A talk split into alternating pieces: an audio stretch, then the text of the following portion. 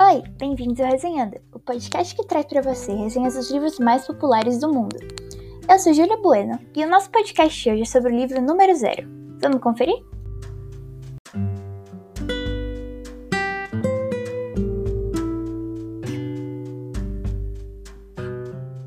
Escrito por Umberto Eco e publicado na Itália em 2015, Número Zero conta a história de Colonna, que além de ser o protagonista e narrador da história, também é um jornalista completamente fracassado. A trama começa quando Colonna é chamado para fazer parte da equipe de redação do Jornal da Manhã, que não era bem um jornal, e sim um projeto iniciado por um comendador chamado Cimei.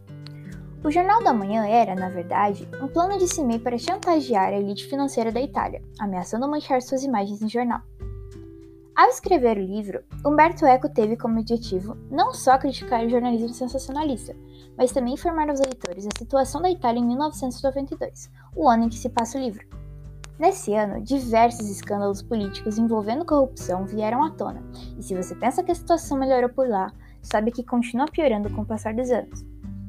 Uma das ironias que mais me chamaram a atenção no livro foi o nome do jornal ser Amanhã, e isso por dois simples motivos.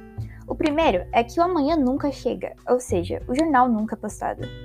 O segundo, e mais interessante na minha opinião, é que o amanhã é controlado e manipulado pelos jornalistas, ou seja, as massas são facilmente manipuladas pelas fake news. E embora tenha sido uma leitura rápida, Número Zero não é uma leitura que me agradou tanto. Algumas partes do livro são muito maçantes, mas para quem se interessa por jornalismo e quer ler um pouco mais sobre isso, o livro é uma ótima recomendação.